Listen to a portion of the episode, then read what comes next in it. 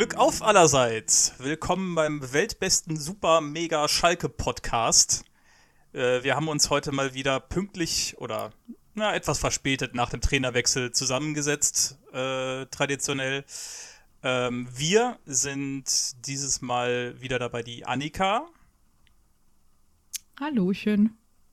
Zu finden auf Twitter mit äh, annika-be. Äh, mit dabei ist auch die Anna. Hallo. Auf Twitter mit Frau NMZ. Der Philipp ist auch wieder dabei. Hallo. Auf Twitter unter Philipp Polster. Und ich darf auch wieder sinnloses Gebrabbel ins Mikro werfen. Ich bin der Max und auf Twitter zu finden als Eppinghofner. Ja, Freunde. Äh, wie schon gesagt, wir haben mal wieder einen Trainerwechsel. Ähm, irgendwo mitten in der Hinrunde, weil wir haben ja keinen anderen Content, über den wir hier bei uns reden können, sondern einfach immer nur Trainerwechsel. Was macht denn der Neue jetzt? Was hat denn der Alte so gemacht? Aber wir hatten im Sommer schon mal über Kramer gesprochen, deswegen gehen wir da jetzt nicht mehr so genau zu ein. Was wir aber auf jeden Fall noch nicht beleuchtet haben, ist so ein bisschen die äh, Hinrunde. Philipp, erzähl doch mal. Was ist so die Hinrunde gelaufen, sagen wir mal, bis, bis in den Oktober rein?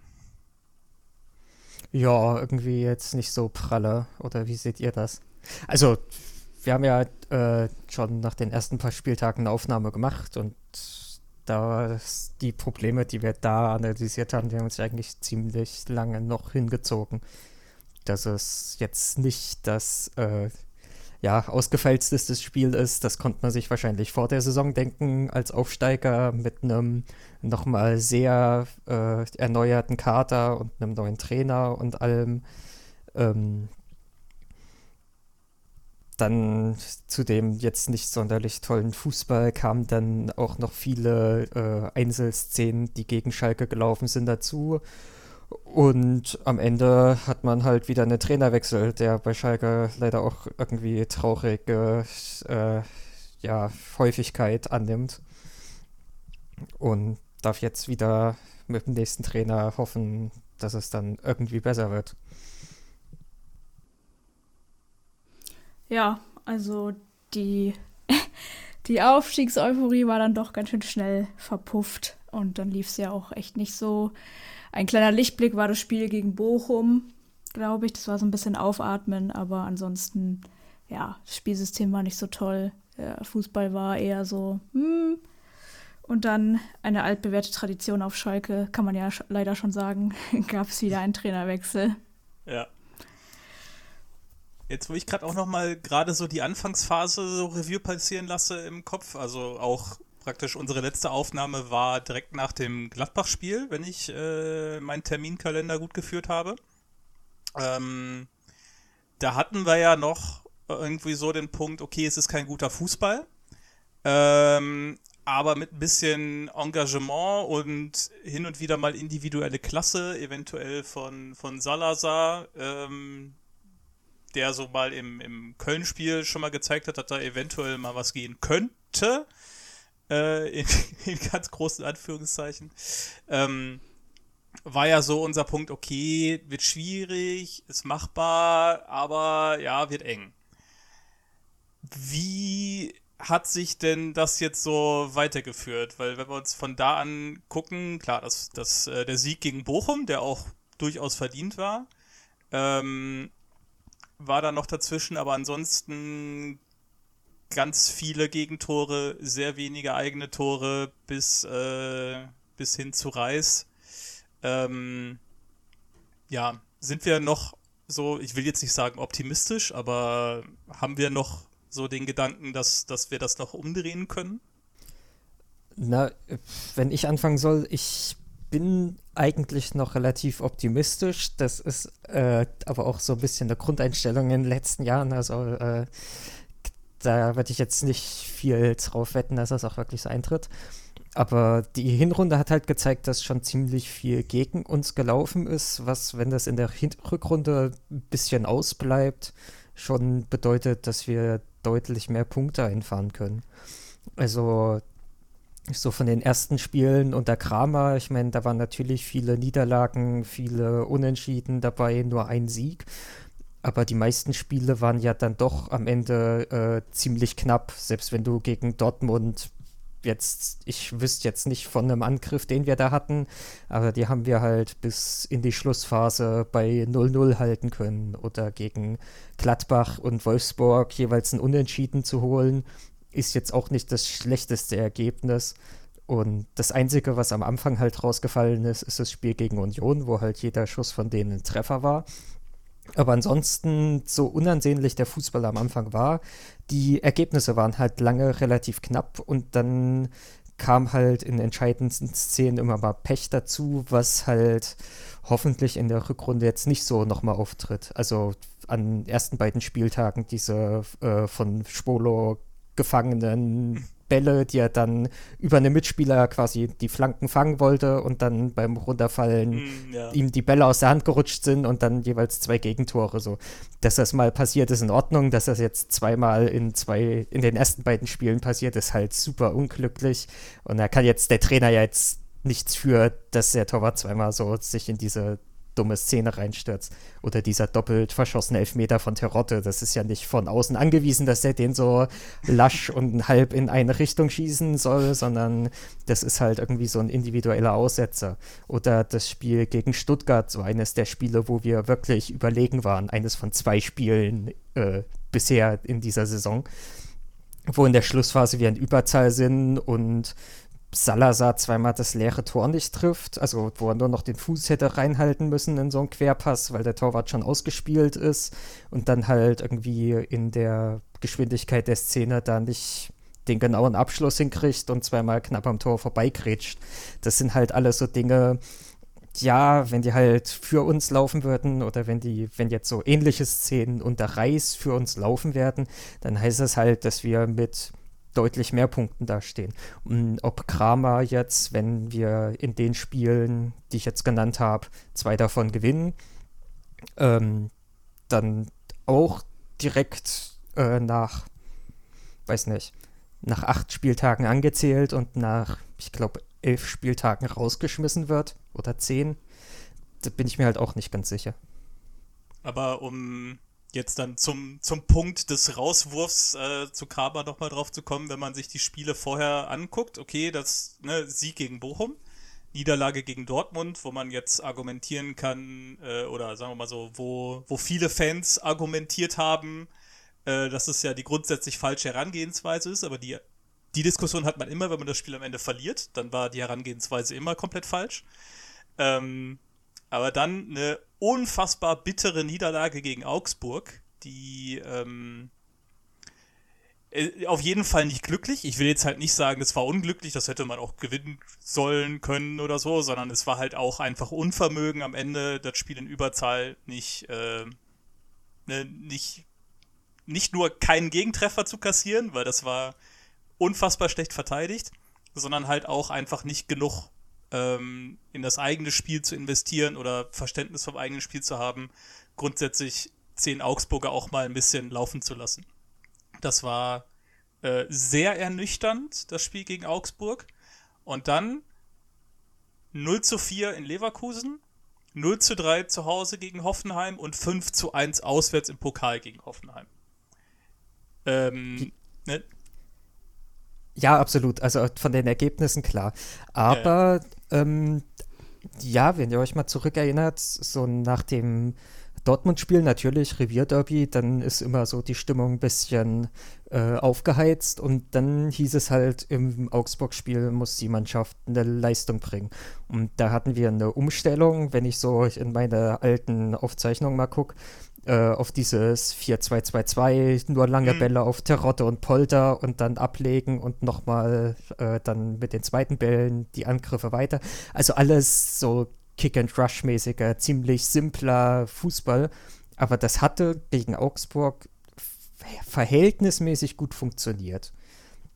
Also wir waren zumindest auf Augenhöhe, ich würde sogar sagen, das leicht bessere Team und hatten halt wieder das Problem, dass wir auch schon die ganze Saison haben, dass die Chancenverwertung jetzt nicht so pralle war und dass uns halt Augsburg ein mehr reingehauen hat, als wir selbst äh, ja. geschossen haben.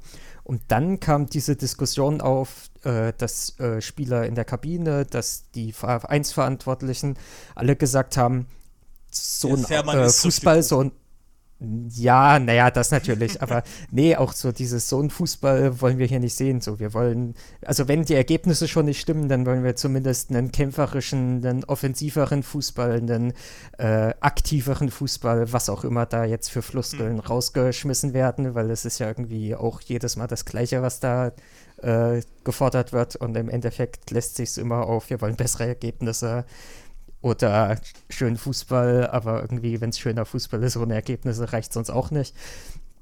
Ja, also auf jeden Fall kamen dann hier diese ganzen Medienberichte auf, dass halt von äh, Führungsspielern und von der Vereinsebene gesagt wurde, nee, wir wollen auf jeden Fall anderen Fußball sehen, attraktiveren Fußball, was auch immer. Und dann hat Kramer auch wirklich nochmal sichtbar umgestellt. Ähm, ein viel höheres Pressing versucht, äh, alles mögliche. Ja, brauchen wir jetzt nicht drauf äh, einzugehen, weil das Ergebnis war, danach waren die Spiele nicht mal mehr knapp. So, danach haben wir halt mhm. nur noch aufs Maul bekommen.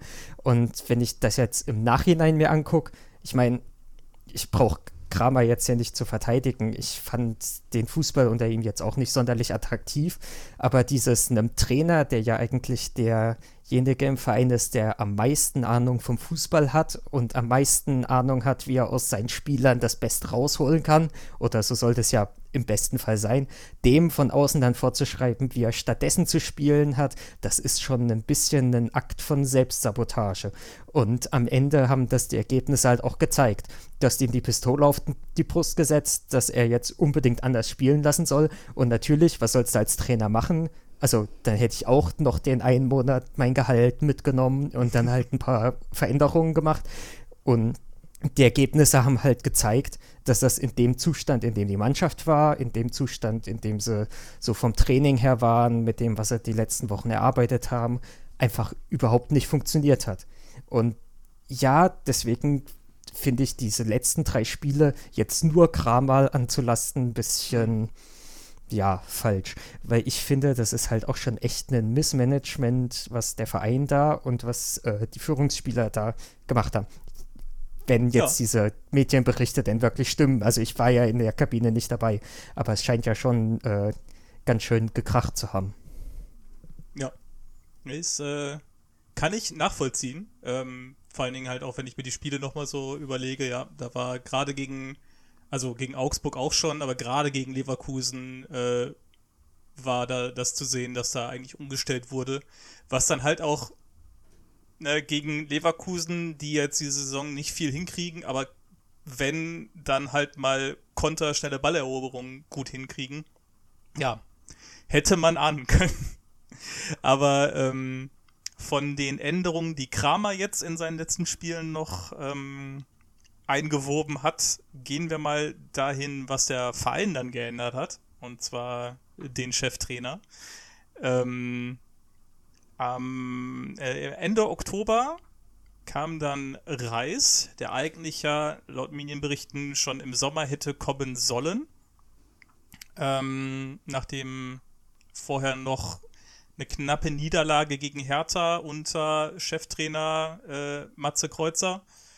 Ähm, war eigentlich auch ganz okayes Spiel, aber das können wir jetzt hier mal rausnehmen. Ähm, also ein Interimstrainer ist halt immer, also nicht, nichts groß, kann ja nichts groß einstudiert haben, kann nicht groß irgendeine eigene Philosophie reinbringen. Dementsprechend äh, wollen wir jetzt mal darauf äh, schauen, was Reis denn jetzt so mitbringt. Äh, Beginn mit dem Spiel, äh, das erste Heimspiel gegen Freiburg Ende Oktober. Äh, Annika, wie hat sich der Fußball dann geändert? Mm, naja, ich meine, der hat sich jetzt nicht schlagartig sehr, sehr stark geändert. Ich finde halt, was bei ihm sehr auffällig ist, ähm, äh, was man jetzt irgendwie auch so in der, in der Wintervorbereitung so ein bisschen sehen konnte, ist so, dass er nochmal unser Pressing irgendwie verbessert hat. Also so das Pressing, das wir im ähm, Angriffsdrittel halt spielen. Ähm, und das halt generell einfach so Strukturen auf dem Platz, finde ich, ein bisschen besser geworden sind. Ähm, ein bisschen, ja, wie soll ich das ausdrücken? Also, dass halt die, die Spieler teilweise ein bisschen besser zueinander stehen, ähm, als sie das vorher gemacht haben. Mhm. Aber ähm, es ist jetzt nicht so, also es ist jetzt nicht, nicht so der, der große Weltenunterschied. Und ich glaube, dass da aber vieles davon auch daran liegt, dass ähm, ja teilweise vielleicht die Spieler nicht so richtig zu ihm passen oder ja vielleicht auch einfach nicht so die individuelle Qualität haben, die er halt irgendwie auf manchen Positionen dann gerne hätte. Ähm, also eine Sache, die halt aus meiner Sicht gleich geblieben ist, die sich so durchzieht, ist, dass ich halt nicht zufrieden mit unserem Verhalten im defensiven Mittelfeld, so im, im Sechserraum bin. Das ist auch vollkommen egal, wer da spielt. das ist, äh, ist ähm, es gab irgendwie nur ganz wenige Spiele, wo ich dann irgendwie mal so dachte, okay, das ist jetzt mal eine Verbesserung, das sieht jetzt irgendwie, das sieht jetzt irgendwie mal ein bisschen sicherer aus, aber es ist eigentlich fast immer so, dass ich zwischendurch denke, so ja, jetzt, jetzt sind wir da schon wieder komplett offen, so. Und dann ist halt immer die Frage, ob wir dann da einen Gegner haben, der sowas ausnutzen kann oder nicht. Ähm, in der Bundesliga können das ziemlich viele. ähm, ja, muss man mal sehen, wo da die Reise hingeht. Aber so grundsätzlich genau. Also es ist halt alles ein bisschen griffiger geworden und ja, ähm, halt einfach so strukturelle Sachen, wo ich so den Eindruck habe, dass er da irgendwie besser dran arbeitet, als Kramer das gemacht hat oder das vielleicht einfach besser vermitteln kann. Also so Sachen, die man halt irgendwie auch aus seiner Bochumer Zeit kennt. So. Und dann hatte er da natürlich aber das Glück, dass er dann hinten im Tor so einen Riemann hat und auf der Sechserposition halt einen Losia, der halt einer der unterschätztesten Spieler überhaupt ist, der halt irgendwie defensiv gut ist, aber halt auch was fürs Spiel machen kann. Und so jemanden, der so wirklich richtig gut beides kann, haben wir halt aus meiner Sicht irgendwie nicht. Also wir haben halt Leute, die im zentralen Mittelfeld ein bisschen was nach vorne machen können, aber wir haben halt irgendwie nicht so einen richtigen Sechser. Und vor dem Hintergrund bin ich persönlich halt auch so ein bisschen angepisst, dass die jetzt halt den Flick äh, verliehen haben, weil ich das halt ziemlich ein Quatsch finde, aber anderes Thema. aber da können wir tatsächlich aber kurz mal drauf eingehen. Wir haben Flick verliehen und äh, wie hieß er? Täuber? Äh, Tower. Tower. Ja. Mhm, Tower. Äh, der ja, also ich, ich kenne ihn jetzt nicht im Detail, aber für mich sieht es aus wie eins zu eins der gleiche Spieler.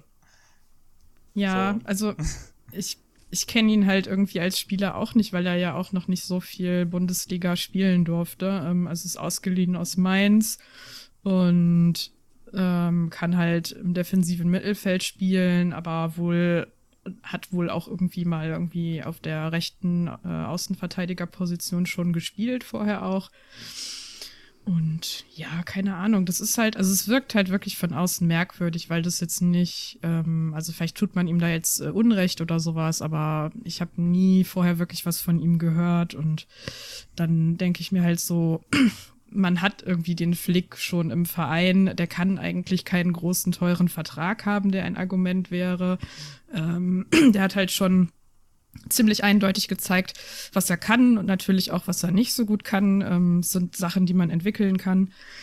Und ohne ihn da jetzt zu irgendwas, also den Flick jetzt äh, zu irgendwas hochjubeln äh, zu wollen, was er nicht ist, aber das ist halt ein Spieler, der ja äh, jetzt schon ein paar Jahre im Verein ist und den man halt über Spielzeit weiterentwickeln könnte so und stattdessen macht man das jetzt mit irgendeinem auch jungen Spieler aus Mainz und ich glaube, die geben sich halt irgendwie nicht so besonders viel. Aber naja, jetzt ist er ja leider auch erstmal verletzt. Genau.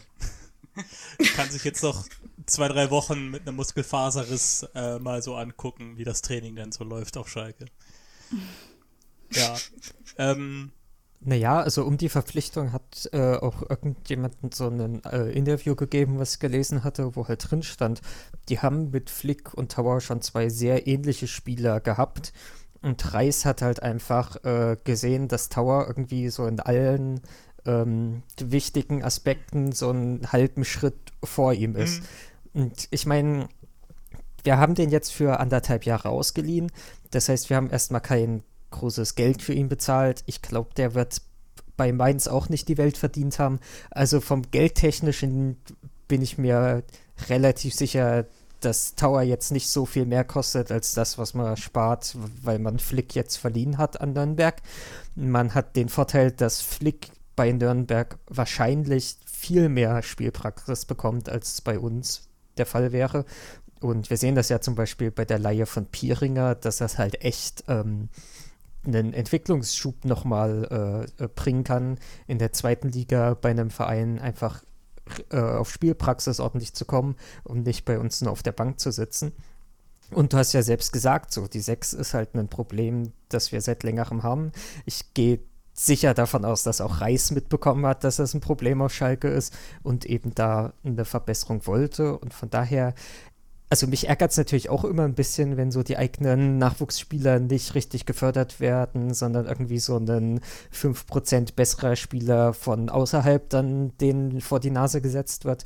Aber in dem Fall, wo wir halt wirklich eine äh, wichtige Position irgendwie nicht geschlossen bekommen haben und das ja auch schon mehr als ein halbes Jahr, finde ich es äh, auch angemessen, dann mal zu gucken, ob man von außerhalb nicht jemanden dazu holen mhm. kann, der das halt irgendwie besser macht. Und ja, es wird sich halt zeigen, wenn sich natürlich Tower nicht direkt wieder verletzt und weiß nicht. Kann ja auch sein, dass er irgendwie äh, nach einem halben Jahr dann wieder geht, weil er sich mit dem Trainer oder dem Verein nicht versteht oder alles Mögliche. Also so ein Transfer bringt natürlich auch immer Gefahren, aber ich kann es verstehen, dass man sagt, Flick traut man es halt nicht ganz zu und Tower könnte halt diesen einen Schritt weiter sein, der dann halt reicht, um in der Bundesliga Stamm zu spielen oder diese mhm. Position, so wie Reis das will, ähm, ja, angemessen auszuführen. Ja. Äh, Knebel war das übrigens, wenn ich richtig im Kopf habe, mit dem Interview, mit diesem Moneyball-Ansatz, äh, von wegen, ne, die die Statistiken alle oder die, die Werte, ich weiß ja nicht, was da sonst so, so ein Scouting-Netzwerk alles noch so an, an Werten aufnimmt, garantiert nicht nur das, was man so aus FIFA kennt, ähm, sondern halt wahrscheinlich solche Sachen wie abgefangene Bälle pro 90 Minuten oder äh, Tacklings äh, erfolgreich und erfolgreich, auf welchem, äh, in welchem Quadranten des Platzes und solche Späße. Ähm, und wenn man da halt den statistischen Ansatz fährt. Äh, deswegen Moneyball, ähm, ja, kann funktionieren. Ähm, ist natürlich, also ja, haben wir jetzt ja von beiden Seiten beleuchtet. Auf der einen Seite, äh, wenn man da mal eine ne andere Person einfach mal reinbingt und hofft, dass es da besser funktioniert, ähm, kann das ja alleine auch schon eventuell einen, einen positiven Aspekt haben. Und ansonsten wünschen wir auf jeden Fall Flick nur die beste Entwicklung, ähnlich wie Piringer. Ähm, dann haben wir bald den, den nächsten äh, Beckenbauer bei uns. Bin ich fest von überzeugt. Den nächsten Beckenbauer nach Luca Beckenbauer, der bei uns in der genau, ja. 17 war oder so. Ja, nee, genau. Und ähm, irgendwie schnell wieder weg. Ja, ist ja tatsächlich äh, spannend. Also es wäre wirklich spannend äh, zu wissen, wie jetzt das Scouting genau funktioniert, aber es ist natürlich Betriebsgeheimnis. Aber das ist ja auch was, was wir unbedingt ändern sollten. Also das war ja einer der großen Kritikpunkte, die so eigentlich sämtliche Sportdirektoren und Sportvorstände mhm. bei Schalke in den letzten zehn Jahren immer am Anfang ihrer Amtszeit äh, angebracht haben, dass es beim Vorgänger jetzt nicht so toll war. Und dann äh, sind sie selbst drüber gestolpert und dann ja. wurde gesagt, nee, also die haben das nur noch schlimmer gemacht. Aber das war ja so diese Veränderung, die äh, Schröder hier aufbauen sollte. Der sollte ja ein komplett anderes Scouting-System äh, etablieren und halt, ähm, ja, wie Knebel das immer so schön sagt, Strukturen schaffen. Und naja, also ist jetzt ein bisschen unglücklich gelaufen mit Schröder, dass er halt nach so kurzer Zeit ja sein Amt wieder niederlegen musste. Äh, viel weiter werde ich da jetzt nicht drauf eingehen. Ihr wisst ja alle Bescheid. Ähm, aber jetzt wird sich halt zeigen, ob wirklich Strukturen etabliert wurden und ob jetzt das nur an diesem einen, ja, äh, ja, an dem Sportdirektor hing, dass jetzt in den letzten Jahren dann doch schon ein paar gute Transfers und ein paar überraschende Transfers gelandet wurden. Oder also ob jetzt das wirklich mit dem, das, das mit dem Datenscouting, das hing nicht alleine an Schröder.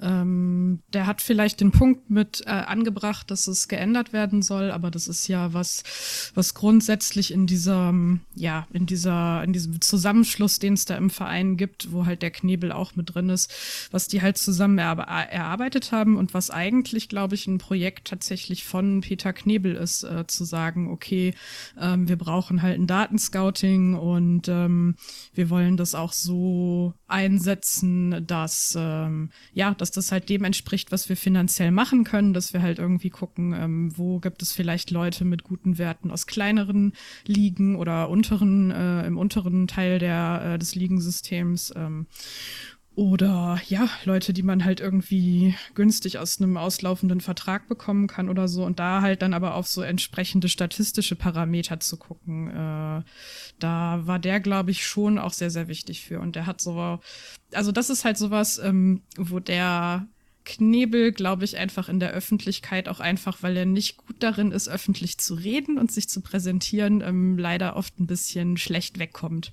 Aber das ist halt was, wo ich bei ihm schon aufgrund der Arbeit, die er ja auch woanders schon gemacht hat, äh, das Vertrauen habe, dass er davon schon irgendwie Ahnung hat, so. Ähm, wenn jetzt dann wieder über Sportdirektor äh, oder sportliche Leitung oder wie auch immer man diese Position nennen will, redet, dann fände ich da halt ähm, schon gut, wenn wir da uns bemühen würden, noch eine Person zu holen. Ähm, es hieß jetzt ja irgendwie, dass es erstmal bei diesem Gremium oder whatever bleiben soll. Da bin ich jetzt persönlich nicht so Fan von. Ähm, aber ja, äh, da können wir jetzt von außen ja irgendwie auch nichts machen dann. Ja, äh, danke für den Hinweis. Äh, das kann wirklich sein, dass da Knebel eine viel äh, integralere Rolle gespielt hat, als ich sie ihm jetzt so einfach aus dem Bauchgefühl heraus zugeordnet hätte. Ähm, ja, das ist halt insgesamt ein Problemfeld, was wir jetzt äh, angehen müssen, weil, naja, also Knepel hat halt wirklich ein bisschen Probleme mit dieser Öffentlichkeit, mit dem öffentlichen Auftreten. Das heißt, dafür würde ich auf jeden Fall jemand anderen holen. Ähm, aber unabhängig davon äh, wird sich halt jetzt zeigen, ob die ganzen Wintertransfers einfach einschlagen, ob das halt auch äh, ja, passende Spieler sind, die wir uns holen können, auch ohne dass Schröder da ist, dem halt viel von den äh, ja, erfolgreichen äh, Transfers der letzten äh, anderthalb Jahre zugerechnet wurde. Und da jetzt einfach mal äh, noch einen kurzen Abstecher und dann können wir gerne zum Wesentlichen zurückkommen.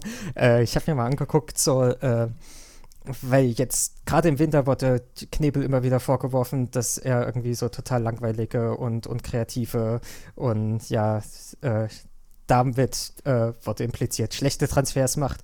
Und dann habe ich mir mal so angeguckt, was so von den Spielern, die wir zum Beispiel letzte Saison geholt haben, äh, wie das da aussieht. Und da muss man sagen, eigentlich waren so die langweiligen Transfers, also so gute Spieler aus der zweiten Liga und ähm, okaye Spieler, die mit ihrer Situation jetzt nicht so zufrieden sind, aus der ersten Liga zu holen. Das waren eigentlich die Transfers, die uns in der zweiten Liga sehr lange getragen haben. Und so diese überraschenden Transfers aus dem Ausland, so einen Ranftel, den man vorher nicht gehört hat, einen Lote, einen Wouters, einen Windheim, einen Lee, einen Mikhailov, die sind halt zum größten Teil gefloppt. Und das Einzige, warum das jetzt immer wieder gefordert wird, ist halt, dass den Leuten noch nur zwei Namen in Gedächtnis geblieben sind von diesen ganzen Überraschungstransfers und das sind halt Aoyan und Itakura, die voll eingeschlagen sind.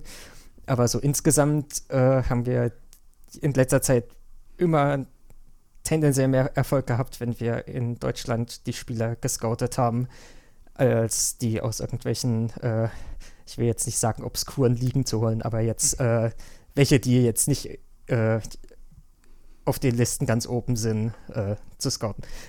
Und jetzt können wir zum Fußball zurückkehren. Max. genau. Ich würde gern äh, noch mal kurz die Hinrunde beenden, soweit die Hinrunde tatsächlich beendet werden kann. Äh, weil wir haben ja noch zwei Spiele. Ähm, aber bleiben wir mal bei der, bei der kalendarischen Hinrunde. Ähm, wir haben dann mit Reis ähm, ergebnismäßig jetzt noch keinen besseren Schnitt hingelegt oder sagen, punktemäßig noch keinen besseren Schnitt hingelegt als ähm, was wir jetzt davor so hatten. Ähm, haben aber deutlich weniger Gegentore bekommen. Selbst auch gegen Bayern München.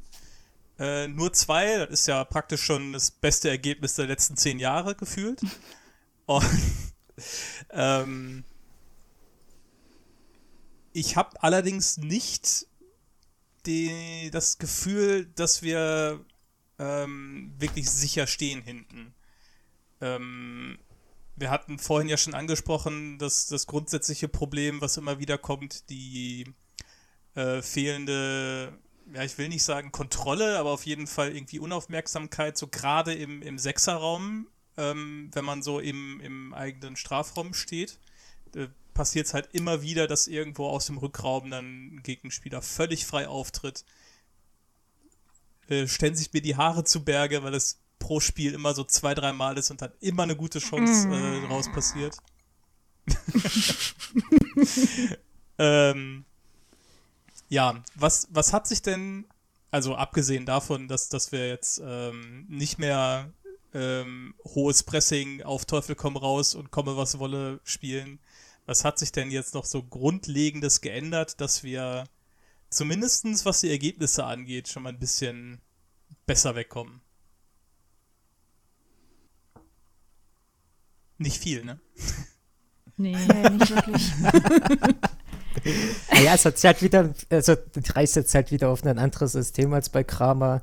Du hast jetzt mhm. dieses, ich glaube, die meisten Leute würden das ein 4-3-3 äh, nennen, wobei ich halt irgendwie das mit dem 4-3-3 jetzt in den großen äh, Champions League-Mannschaften gespielt wird, irgendwie nicht viel zu tun hat, außer mhm. dass es so auf den ersten Blick ähnlich aussieht. Also dieses äh, 4, dann ein Sechser, der irgendwie vollkommen alleine gelassen wird, dann vorne nochmal äh, zwei Flügel und zwei zentrale Mittelfeldspieler und ein Stürmer, der halt vorne alles richten soll, also ein 4-1-4-1. Ähm, das ist dann schon eine Änderung gegenüber dem, was Kramer gezeigt hat, um ehrlich zu sein. Ich meine, Reis hat halt im äh, Spätherbst übernommen und vier Spiele gehabt. Das heißt, sonderlich viel ändern konnte er in der Zeit nicht. Und jetzt war halt lange Training und auch Trainingslager. Da fand ich jetzt die Ergebnisse nicht so berauschend, aber man konnte auf dem Platz schon immer wieder ähm, neue erarbeitete Elemente sehen. Andererseits bin ich mir halt auch nicht sicher, ob das schon alles ist, was die Mannschaft zeigen kann.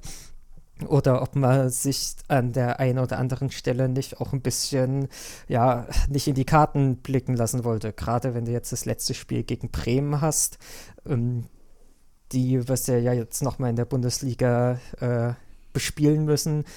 Ich glaube nicht, dass das jetzt schon äh, mit der besten Gegnervorbereitung und allen, weiß nicht, Standardvarianten, die wir im Repertoire hätten, äh, das Spiel war.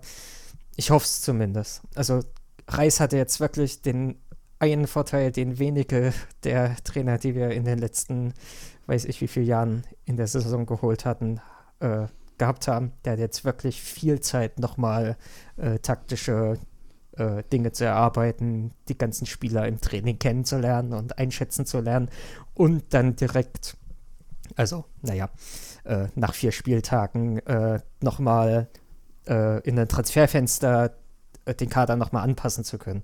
Das heißt, er hat schon für Trainerwechsel in der Saison, was ja eh immer äh, problematisch ist, ähm, hat er schon noch die besten Voraussetzungen bekommen, dass er wirklich hier ein bisschen Veränderung herbeiführen konnte. Und dann wird sich wahrscheinlich erst in den Ligaspielen wirklich zeigen, wie das im äh, Wettbewerb, wie das denn auf Bundesliga-Niveau greift oder nicht greift. Ja, ich glaube auch, dass äh, es Reis zugute gekommen ist, dass jetzt ne, so eine lange Pause auch war. Man merkt auf jeden Fall schon ein paar kleine Veränderungen. Äh, aber ich hoffe natürlich, dass sich das noch ein bisschen festsetzt und dann auch in den Ligaspielen auf den Platz gebracht wird genau ja. an dem Punkt wollte ich jetzt sowieso mal noch so meine zentrale Frage, die sich jetzt da stellt. Wir hatten ja, oder es ist ja bekannt oder allgemein als Fakt angenommen, ähm, dass Reis eigentlich ja schon im Sommer gekommen wäre, hätte Bochum nicht irgendwie zu viel Ablöse verlangt oder so. Ähm,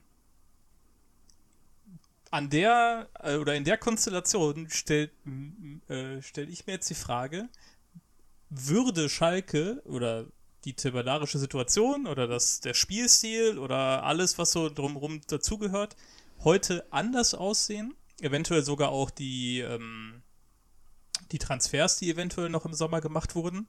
Angenommen, äh, Reis wäre direkt so am Anfang des Sommers äh, gekommen. Wo stünde Schalke jetzt? Wäre irgendwas grundlegend anders? Ähm, ich lehne mich jetzt mal weit aus dem Fenster und sage, auf den Champions League Plätzen wären wir wahrscheinlich nicht. Aber mal so eine Frage in die Runde. Ähm, glaubt ihr, wir hätten eine erfolgreichere Hinrunde gespielt, wenn wir zum Beginn des Sommers schon mit Reis trainiert hätten? Ich glaube ja. Also ich muss ja sagen, dass ich ihn mir auch im Sommer ganz klar gewünscht habe ähm, und auch dann sehr enttäuscht war, dass es nicht geklappt hat, weil ich das, was er so in Bochum gemacht hat, von dem, was ich mitbekommen habe, halt einfach sehr gut finde für Mannschaften, die mit wenig Mitteln gegen den Abstieg in der ersten Liga kämpfen müssen. Ähm, ich habe bei ihm immer den Eindruck, dass er dass er relativ gut darin ist oder, oder etwas besser als ähm, vielleicht so der Durchschnittstrainer, so Spieler einzuschätzen, was sie gut können, was sie nicht gut können und dann halt die so, also dann so auszusuchen, dass es halt in sein, in das, was er machen will, reinpasst. Ähm, und dann haben sie halt das in Bochum, das ist dann ja nicht nur seine Arbeit gewesen, aber da ja auch irgendwie von den Transfers her halt wirklich gut hinbekommen, so in Verbindung mit der eigenen Jugendarbeit, die man da auch hat, äh, ja, Leute zu finden, äh, die dann halt in diese Rollenprofile reinpassen. Und deswegen wäre das, glaube ich, extrem wertvoll für uns gewesen, wenn wir ihn frühzeitig hätten verpflichten können und wenn halt nicht ja nicht irgendwie diese anderen Transfers passiert wären, die jetzt halt Sachen blockieren. Also weil diese, dieses, dass er jetzt den Kader anpassen kann im Winter, das ist ja auch eher so eine theoretische Möglichkeit als eine praktische, weil das meiste Geld irgendwie verplant ist und ähm, man dann erstmal gucken muss, dass man Leute wieder los wird, bevor man so richtig was machen kann und in vielen Fällen dann auch eher auf irgendwelche Ausfälle reagieren muss oder so. Also ich meine, ähm, das ist jetzt sicherlich gut, dass wir mit äh, Uron noch einen weiteren linken Verteidiger haben. Aber der wäre jetzt vielleicht auch nicht unter allen Umständen immer so äh, gekommen. Also ich meine, ich weiß jetzt nicht, wie es jetzt bei Ovian im Moment so aussieht, aber der hatte ja auch irgendwie erstens nicht so super tolle Leistungen, aber auch immer mal so mit seiner Gesundheit zu kämpfen. Ähm, genau, und so von dem her das, was wir jetzt gesagt haben, dass man halt innerhalb dieser paar Spiele schon sieht, dass so manches ein bisschen strukturierter und besser geworden ist, das hätte man halt auch von Anfang an haben können. Und dann wäre man jetzt nicht zwingend schon drei Schritte weiter. Ähm, aber ich glaube, dass man eine etwas stabilere Runde gespielt hätte, dass man vielleicht nicht so diese krassen, krassen Ausrutscherergebnisse gehabt hätte wie gegen Union oder auch Leverkusen.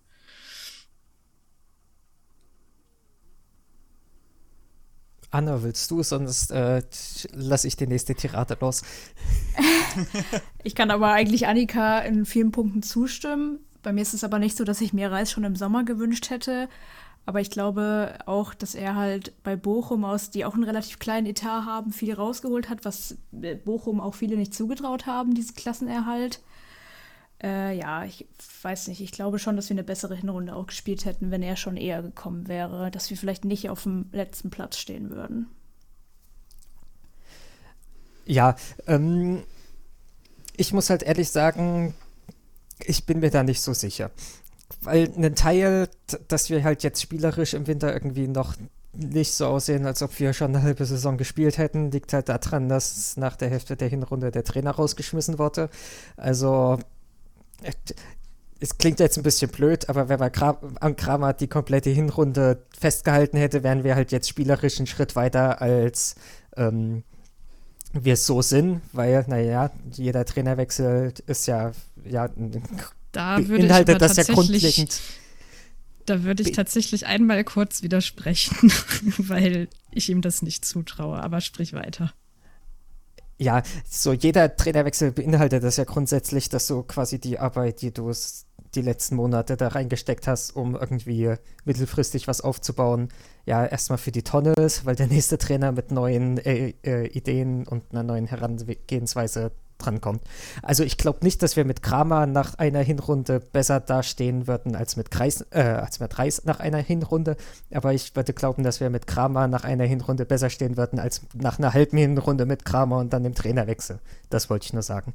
Ähm, ich finde, Kramer wird, hat halt ein bisschen die blöde Situation, dass er zwar auch diesen krass überraschenden Klassenerhalt mit Arminia Bielefeld geschafft hat, aber halt in der Corona-Saison, wo es keinen interessiert hat und wo die Fans nicht im Stadion waren und damit dann halt nicht so die emotionale Bindung haben. So bei Reyes ist halt immer wieder, wenn ich den sehe und wenn ich höre, wie über den geredet wird, dann ähm, ist bei mir im Hinterkopf äh, immer so diese emotionale äh, dieser emotionale Aspekt, dass das halt ein Trainer ist, der super von seiner Mannschaft und von den Fans gefeiert wurde, weil er mit einem Verein, wo man es jetzt nicht hätte geglaubt, äh, den Aufstieg und dann den Klassenerhalt geschafft hat.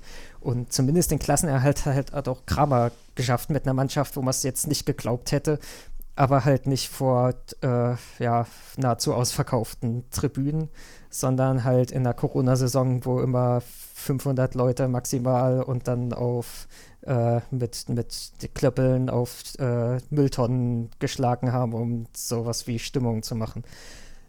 Und jetzt komme ich zum eigentlichen äh, Aspekt. Ich glaube, wir wären punktetechnisch besser da mit Reis.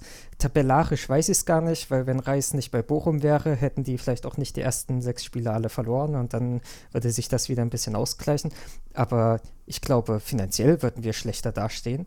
Und das klingt jetzt erstmal äh, kontraintuitiv, aber ähm, ich habe mal so äh, Kopf gerechnet, so mit den Zahlen, die dann bei dem Wechsel immer äh, rumgeworfen wurden, von wegen Graber verdient irgendwie eine halbe Million im Jahr, hat jetzt 400.000 Ablöse bekommen dafür, dass sein Vertrag äh, sofort gecancelt wird. Und Reis verdient, ich glaube 1,4 Millionen hatten sie gesagt und dann bringt er natürlich einen Co-Trainer mit, der ein bisschen mehr verdient als dieser äh, Molinari, den man für Kramer geholt hatte.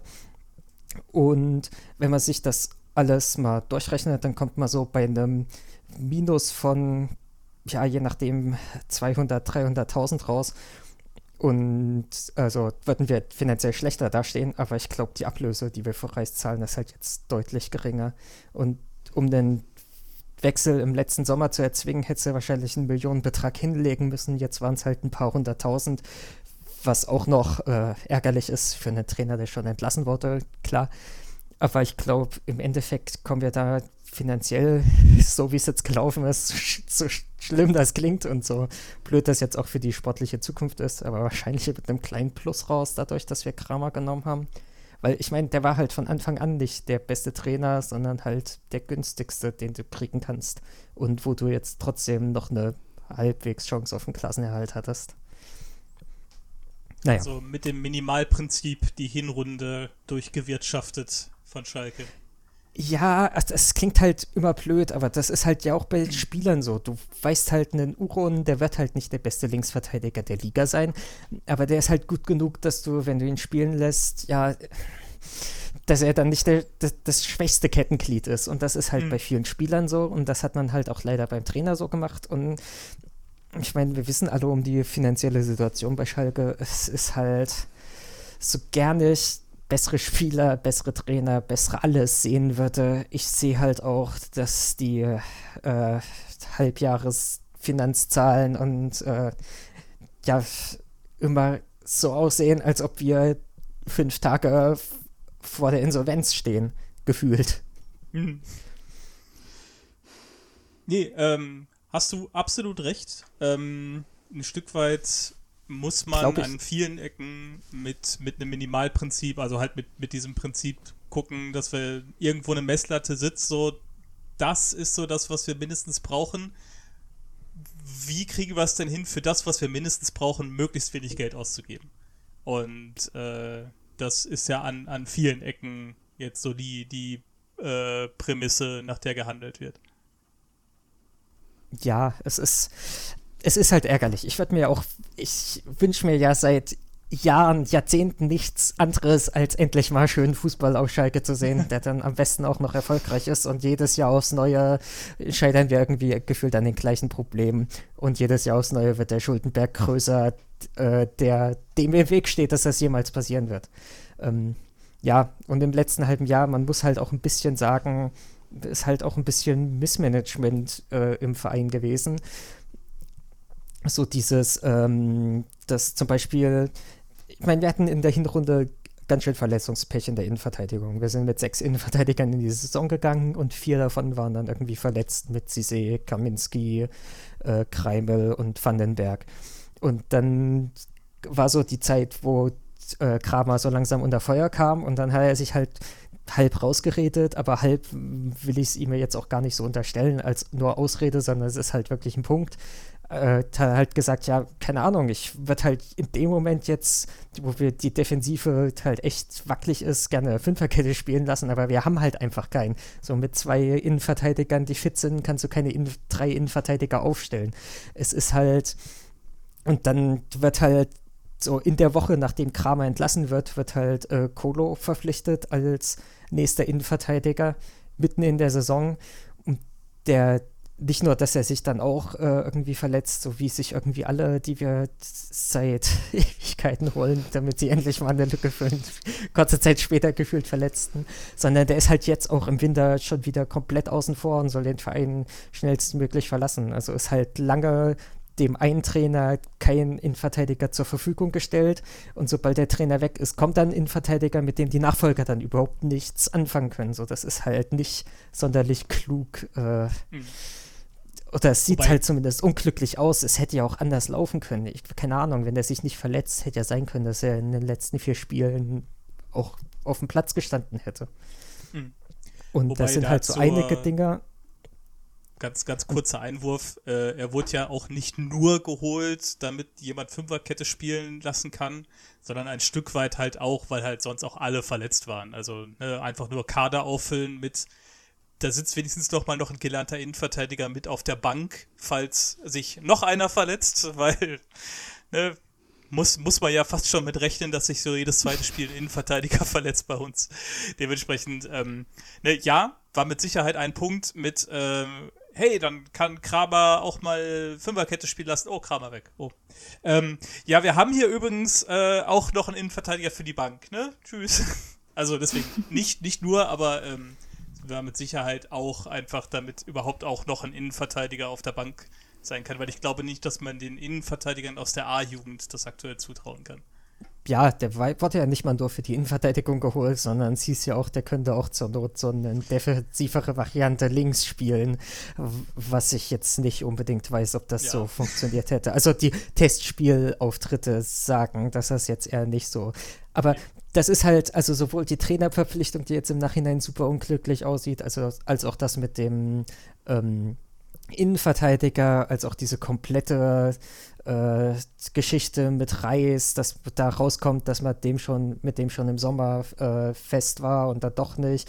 Und jetzt, wo man in der Saison holt, dass dann plötzlich so über das so getan wird, als, das als ob das überraschend ist, dass Bochum jetzt doch eine Ablöse will. Und das ist halt alles irgendwie es sieht halt von außen ein bisschen unglücklich aus und das fällt halt alles so in die Zeit, wo man im Nachhinein gesagt hat, ja, bei Schröder hat man jetzt schon Wochen und Monate lang gemerkt, dass es halt irgendwie nicht mehr so geht. Und man hat halt versucht, dass es noch, äh, ja, dass er im dem Verein er erhalten bleibt und dass es halt äh, irgendwie weitergehen kann. Und dann ist er halt doch einen Tag bevor Reis verpflichtet wurde, letztendlich muss er halt gehen. Das ist halt alles eine super eklige Hinrunde gewesen. Aber auch mit Problemen, bei denen ich jetzt hoffe, dass wir die in der Rückrunde oder insgesamt die nächsten Jahrzehnte so nicht nochmal haben werden. Weil das ist schon echt. Ich komme nicht drüber hinweg, dass die Hinrunde irgendwie bei allem, was schiefgehen kann, gefühlt auch das schiefgelaufen ist. Aber gut, mit, mit dem abschließenden Wort für die Hinrunde. Es ist alles schlecht gelaufen, was hätte schlecht laufen können. Ähm, wollen wir doch mal über, über das letzte Trainingslager mal den, den Blick nach, nach vorne jetzt mal ähm, nehmen. Äh, Anna, hast du alle Testspiele gesehen? Nee, ich habe nur das gestern gegen Bremen gesehen, tatsächlich. Ja, ja ich ja. war sogar im Stadion. Ähm, oh. Kollege hatte mich eingeladen. Ähm, war tatsächlich erstaunlich gut gefüllt. Also ich hätte jetzt irgendwie mit wenigern gerechnet, am Ende waren es 18.000, ähm, hm. die gestern im Stadion waren. Ähm, aber dann fangen wir doch mal lieber äh, ein bisschen weiter vorne an. Jetzt hatte ich vorhin irgendwo noch die, äh, die Übersicht, gegen wen wir denn alles gespielt haben. Im Grunde genommen ganz äh, viele äh, ich Tore. Da. Sehr gut. Dann, Soll ich dann so schnell durchgehen? An. Ja, also ein ne, 2 zu 2 gegen Rapid Wien, dann eine 4 zu 3 Niederlage gegen Hajduk Split, 2 zu 2 gegen Osnabrück, dann war Weihnachten und jetzt im Trainingslager ein 2-2 gegen FC Zürich, eine 0-1 Niederlage gegen Nürnberg und dann halt jetzt am Wochenende das 0-1 gegen Bremen. Mhm. Ja, und das zeigt ähm, ja alles. Also äh, uns relativ viele Gegentore gefangen. Äh, offensiv sah es am Anfang schon äh, brauchbar aus. Also zwei beziehungsweise drei Tore gegen Wien, Split und Zürich. Ja, ich würde jetzt sagen, die äh, Gegner sind jetzt nicht so weit von Bundesliga-Niveau weg. Äh, das wäre schon ganz brauchbar, aber die Defensive, was ja auch eines der riesigen Probleme der Hinrunde war, die sieht halt irgendwie nicht so aus. Und im Endeffekt hast du halt drei Unentschieden und drei Niederlagen und gehst so ein bisschen geknickt aus der ganzen Wintervorbereitung raus. Oder wie seht ihr das? Ähm, ich äh, bin immer vorsichtig damit, den psychologischen Aspekt von Testspielen irgendwo mehr reinzureden.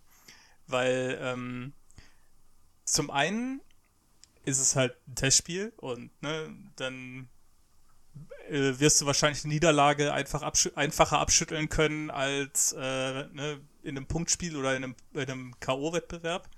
Ähm, und zum anderen wissen wir ja leider auch nie, mit welcher Prämisse man in das Testspiel reingegangen ist. Weil gerade jetzt sowas wie gegen Rapid Wien oder Hajduk Split, äh, die Spiele, da kann ich mir vorstellen, dass dann halt die Prämisse war, so Leute, wir um da jetzt mal ein ganz krasses Beispiel zu nennen, um halt das Prinzip mal zu erklären. Heute spielen wir nur über rechts. Ist mir scheißegal, was links passiert. Alle Angriffe heute über rechts. Wir wollen ne, die Abstimmung da besser finden. Wir spielen nur über rechts. Und dass so ein, so ein Spiel halt überhaupt nicht aussagekräftig dann ist, äh, ist halt klar.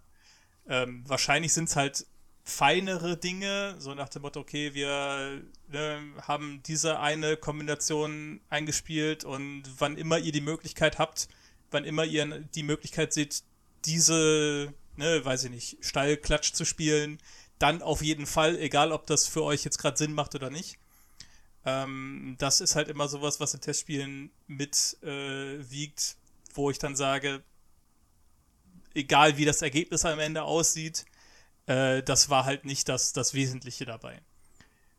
Das, äh, jetzt habe ich das so schön aufgebaut, warum Testspiele alle gar nicht so relevant sind. Aber jetzt die beiden Spiele gegen Nürnberg und Bremen, äh, die waren, glaube ich, schon tatsächlich ähm, eher so unter, in Anführungsstrichen, Normalbedingungen oder unter Wettbewerbsbedingungen. Ähm, erst recht das Spiel jetzt äh, gegen Bremen gestern.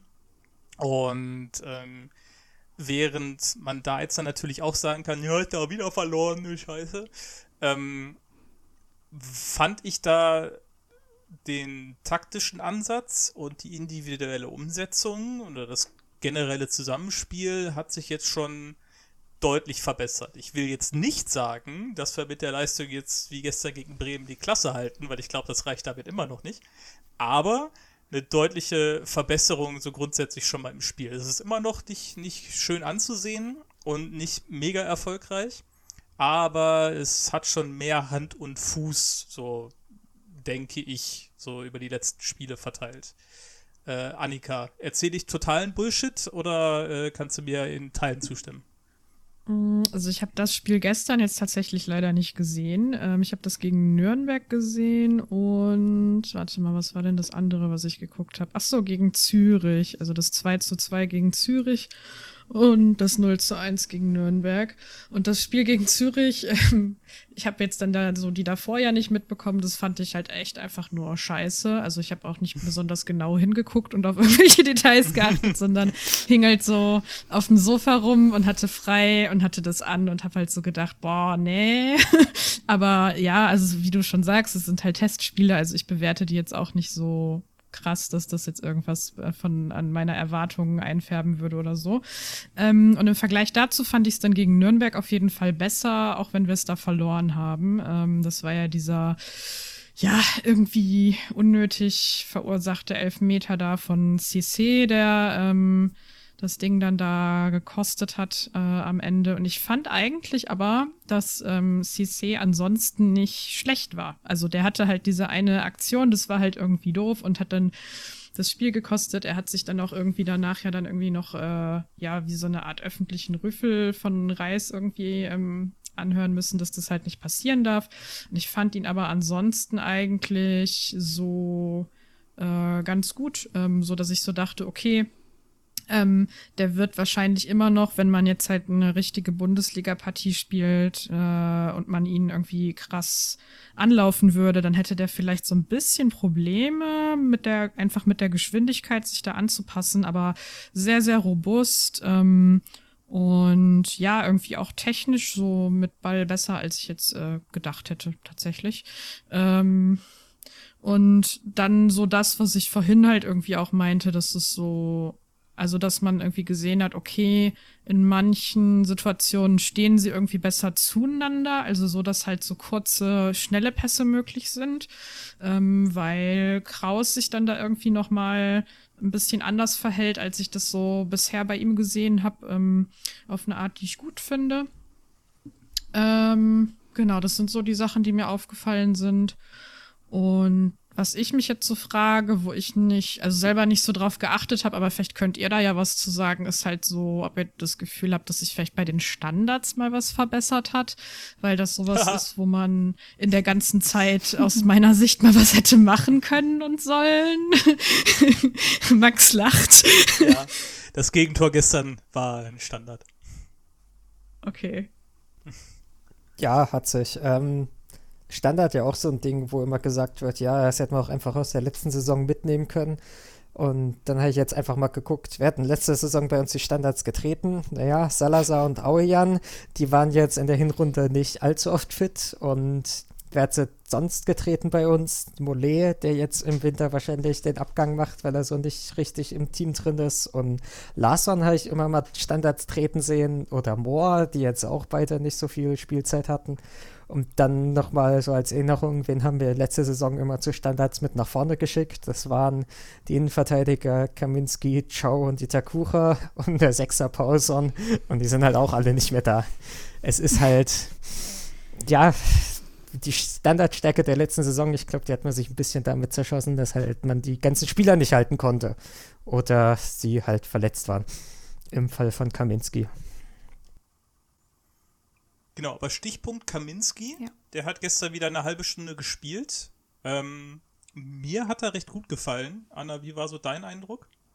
Ja, mir hat er auch gut gefallen und ich glaube, es ist auch für das äh, Gefüge in der Mannschaft wichtig, dass Kaminski jetzt wieder fit ist. Und ich finde auch, also ich hänge Testspiele auch nicht so hoch von der Bedeutung her, aber gestern so gegen Bremen ist jetzt kein Mitkonkurrent um den Klassenerhalt, aber halt eine Bundesligamannschaft und ja, ich finde, da hätte man schon auf den Ausgleich drängen können. Die Chancen waren ja da. Ich habe mir das Spiel im Real Life dann nochmal angeschaut. Ja. ja, die waren vor allen Dingen ähm, so Anfang, Mitte, zweite Hälfte. Nach dem genau. kurzen Loch ähm, hat man da nochmal richtig ähm, gut auch Schwung nach vorne reinbringen können. Und ähm, jetzt ist Bremen natürlich auch eine Mannschaft, die ähm, zwar halt auch nach vorne spielen kann, äh, sich jetzt aber auch ganz wohl fühlt in der Rolle mit, okay, wir warten mal ab und äh, schicken dann äh, Duxch und Füllkrug per Konter nach vorne. Das hat man da auch sehr gut gesehen.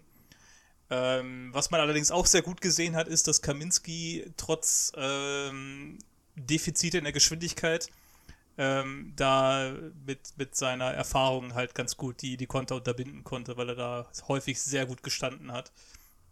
Ähm, ich glaube Genau. einmal äh, Yoshida im, in der ersten Hälfte hatte da mal so einen richtig bösen Patzer, weil er da, äh, ich glaube, nicht damit gerechnet hatte, dass da ein Kopfball durchrutscht, war, glaube ich, die Situation. Weil im Grunde der, alle Angriffe von Bremen, wenn es jetzt halt nicht irgendwie durch normales, ich sag jetzt mal in Anführungsstrichen, Ballgeschiebe äh, und Spielverlagerung, äh, war halt alles äh, hohe Flanke irgendwie auf Duxch und Füllkrug und dann Ablage auf den durchstartenden zweiten davon. Und in einer Situation ist halt, glaube ich, dann äh, einer der beiden Kopfballduell gegen ähm, Matriciani hat sich durchgesetzt. Und Yoshida war davon völlig überrascht, dass es ja die Möglichkeit geben könnte, dass jemand vor ihm Kopfballduell verliert. Und ich glaube, Füllkrug war es dann, der dann halt einfach an ihm vorbeigezogen ist, weil er sich dann halt erst noch umdrehen musste. Das ist Kaminski nicht passiert. Ähm, Genau. ich bin mir jetzt halt aber auch nicht sicher, ob Kaminski jetzt dann schon direkt äh, Stamm Startelf Innenverteidiger werden kann. Äh, und ob er, also auch, auch mittelfristig, ähm, bin ich mir immer noch nicht ganz sicher, äh, an welcher Position in der Rangliste der Innenverteidiger dann halt noch mit Vandenberg er tatsächlich steht. Ähm, da werden wir mal sehen, wie es so die nächsten Spiele so sich verhält, falls doch auch irgendwann alle mal wieder fit sind. Ähm, wenn wir jetzt allerdings aber auch sagen, die Spiele als solche äh, legen wir nicht viel Wert drauf, worauf wir Fokus legen können oder was halt tatsächlich auch relativ aussagekräftig ist, ist die individuelle Leistung von ein paar Spielern. Und da möchte ich auf jeden Fall mal Kozuki rausheben. Der hat ähm, in allen Spielen, äh, in allen Testspielen, wo er aufgetreten ist, hat er riesen Wirbel gemacht und ich kann mich halt auch an kein Spiel erinnern, wo ich gedacht hätte, boah, nee, der, der taucht ja nix oder lässt sich hängen oder kann sich nicht durchsetzen, dass ihm die Klasse fehlte.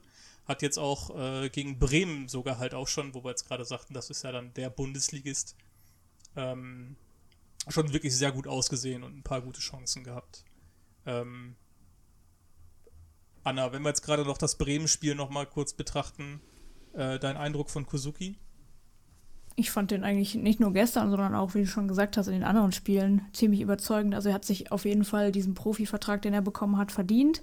Der bringt irgendwie eine dynamische Spielweise mit und sorgt dafür mächtig Wirbel. Genau. Ist Kozuki der bessere Mollet? Gute Frage. das ist eine schwierige Frage. Ja. Über da, darüber habe ich noch nicht so intensiv nachgedacht.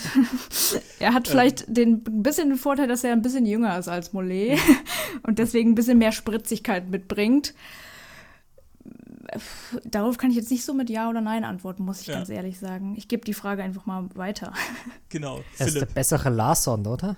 Also ich finde Mollet und, Mhm. und Kozuki von der Spielweise jetzt nicht sonderlich vergleichbar. Ich fand Mollet, wenn man den auf dem Flügel eingesetzt hat, der war immer ein bisschen verschenkt, weil der, ja, der kann halt was mit Ball am Fuß schon machen, aber dem fehlt so ein bisschen die Geschwindigkeit und so. Und auch ein bisschen, ja, die Flanke oder was auch immer du als, äh, ja, Abschluss- oder Anschlusssituation äh, erzeugen willst, nachdem du auf dem Flügel einen Ball bekommen hast.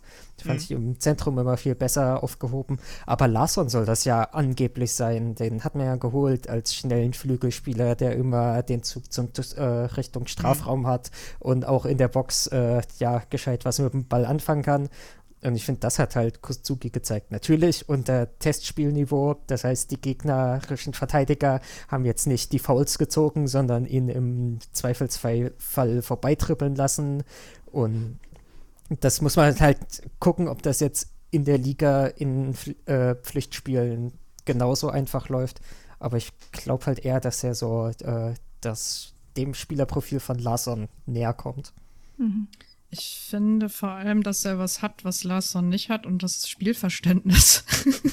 das hört sich jetzt sehr, sehr, sehr, sehr mies an, aber bei, bei ähm, Kozu- Kozuki, was mir da auffällt, ist, dass der ähm, ja, der, der bietet halt einfach Bewegungen an, die Sinn machen. also selbst wenn dann mal ähm, die, die Mitspieler den Ball nicht dahin bekommen oder der dann zu ungenau ist, aber der bietet halt einfach diese Läufe an, die sehr schnell gefährlich werden können, die halt so hinter, also so diagonal hinter die gegnerische Linie kreuzen wo du dann halt so äh, im vorderen 16er-Eck äh, im Prinzip rauskommst. So. Und je nachdem, was dann Terodde in der Mitte halt macht, ähm, hast du dann entweder die Option selber drauf zu schießen oder vielleicht noch mal quer zu legen oder ähm, in den Rückraum zu legen, wo dann eventuell ein Mollet sich hätte rumtreiben können, äh, wenn er denn da bleiben würde. Ähm, und bei Larson ist es ja, glaube ich, so, dass der jetzt auch zuletzt irgendwie gar nicht mehr so auf Außen eingesetzt wurde, sondern auch eher so hinter, ja, hinter der vordersten Reihe, oder? Also, oder habe ich das falsch gesehen? Ja, der wurde schon auf der 8 eingesetzt. Ich glaube, das ist einfach nur, weil gerade im Mittelfeld äh, wir mehr Ausfälle haben. Also ich glaube, so. der hätte halt einen Kral gespielt, wenn er fit wäre, oder einen Tower und dafür wäre jemand anderes halt nach vorne gerückt auf die 8. Und mhm. Larson hat man einfach da spielen lassen, weil halt da gerade Spieler gebraucht werden. Denke ich zumindest, weil es ist ja auch, der ist ja einer der Spieler, die wahrscheinlich noch jetzt im Winter gehen sollen, um, ja, nicht um jeden Preis, aber schon doch, wo doch schon ein bisschen Druck aufgebaut wird, dass er entweder seine Leistung jetzt langsam, ähm, ja, ein bisschen verbessert bekommt oder dass er jetzt im Winter einen neuen Verein findet. Mhm. Ja, also finde ich, ähm, finde ich jetzt auch nicht abwegig, weil er ist mir jetzt nicht also er ist mir jetzt nicht super negativ aufgefallen, wie man das auch manchmal mit Spielern hat, aber er ist mir halt auch nicht positiv aufgefallen. Und es war halt immer so, ob der jetzt eingewechselt wird oder spielt, so das macht irgendwie nicht so den großen Unterschied. Also das war tatsächlich auch sowas, wo ich dann manchmal den Unmut nicht verstanden habe, wenn dann Leute halt irgendwie so ganz aggressiv gefordert haben, dass der unbedingt von Anfang an spielen muss, weil ich immer so denke, so, naja, also wenn er spielt, dann sieht man den aber halt nicht, ne? so. Ja, oder den Frust, dass jetzt Larson nicht die Spiele unter äh, Reis gestartet yeah. hat, sondern plötzlich Karaman in der Startelf stand. Wo ich mir aber immer gesagt hat, ja, also ich meine, Karaman ist jetzt auch nicht so der Superspieler, der jetzt alle Erwartungen übererfüllt hat, aber den konntest du schon immer mal mit langen Bällen anspielen, weil der so eine halbwegs Kopfballstärke hat und die dann irgendwie gut verteilt bekommen hat. Und auch so seine Aktionen im und um den Strafraum fand ich halt ein bisschen, äh, ja, vielversprechender. Und im Abschluss haben sie sich wirklich beide nicht viel getan. Da haben sie beide irgendwie, wenn sie mal einen Abschluss hinbekommen haben, ist der äh, ist auf der Tribüne gelandet. Mhm.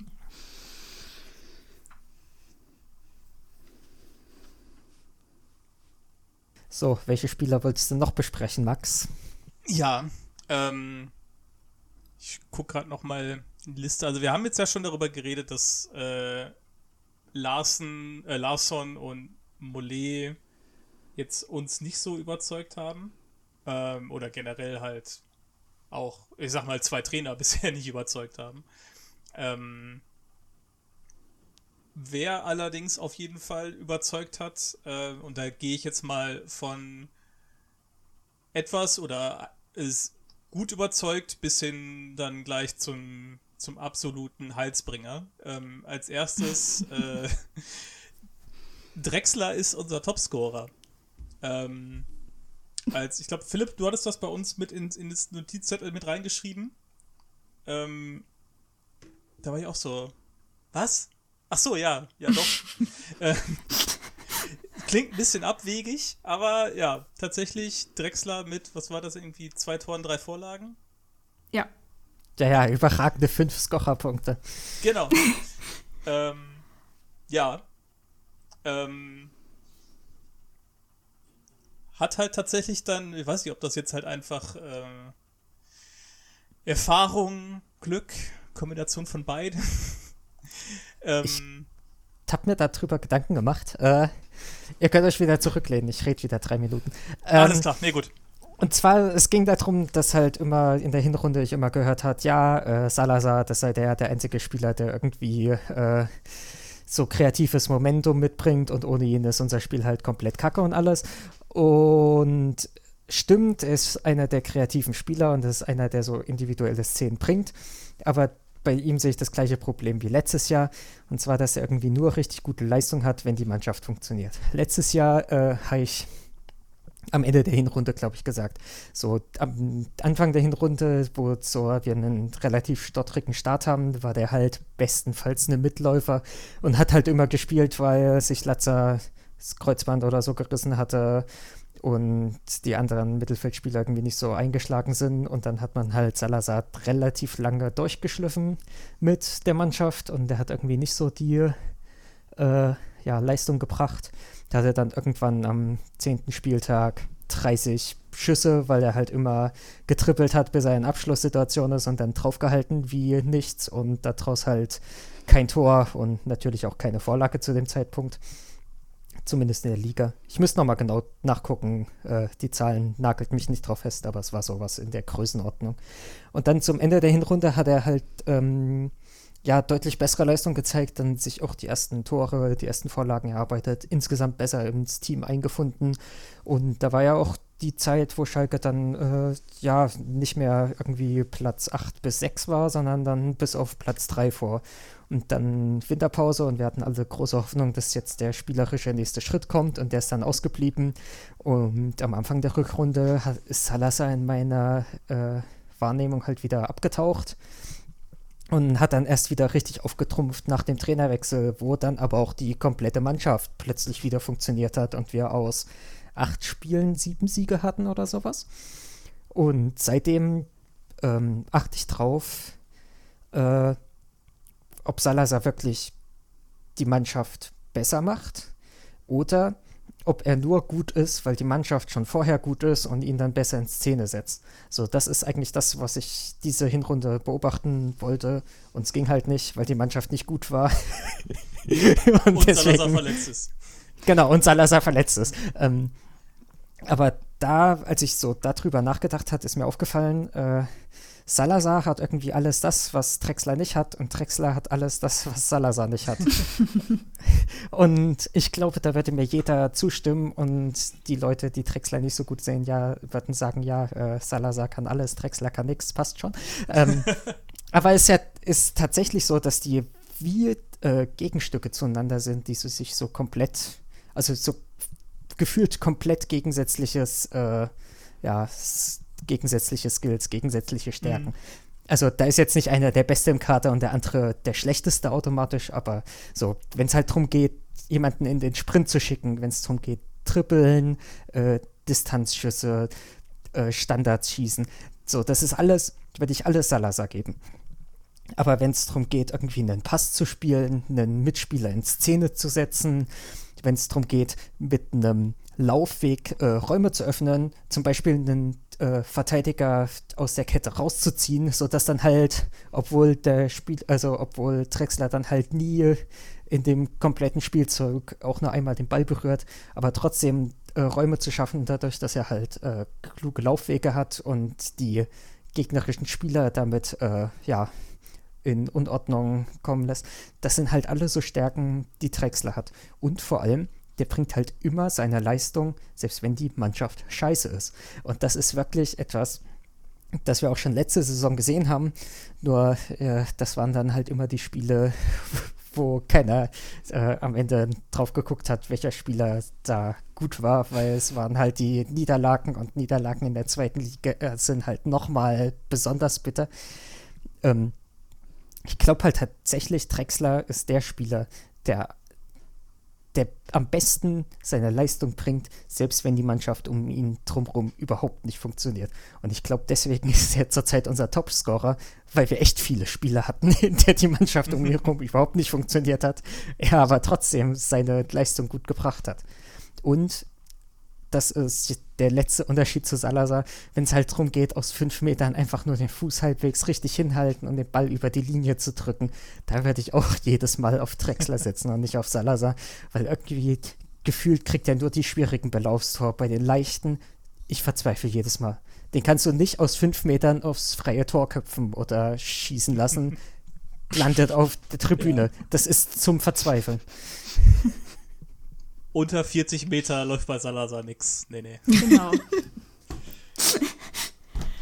ja, ey, der, der schafft's halt aus 50 Metern das Tor zu treffen, aber nicht aus 5. Ich verstehe es nicht. Aber ja, das ist, das ist ein guter Punkt oder eine, eine sehr gute Einschätzung, die teile ich auch äh, zu größten Teil. Ähm, da sind wir auch ein bisschen wieder ne, jetzt in einem, in einem sportlichen Bereich von dem Minimalprinzip, was wir vorhin angesprochen hatten. Ne? Also du hast äh, ein Niveau von, von Spiel oder von, von Leistung bei Drexler, wo du weißt, das wird auf jeden Fall kommen. Ne, die Leistung bis zum Punkt X kommt auf jeden Fall. Keine großen Sprünge nach oben, keine nach unten.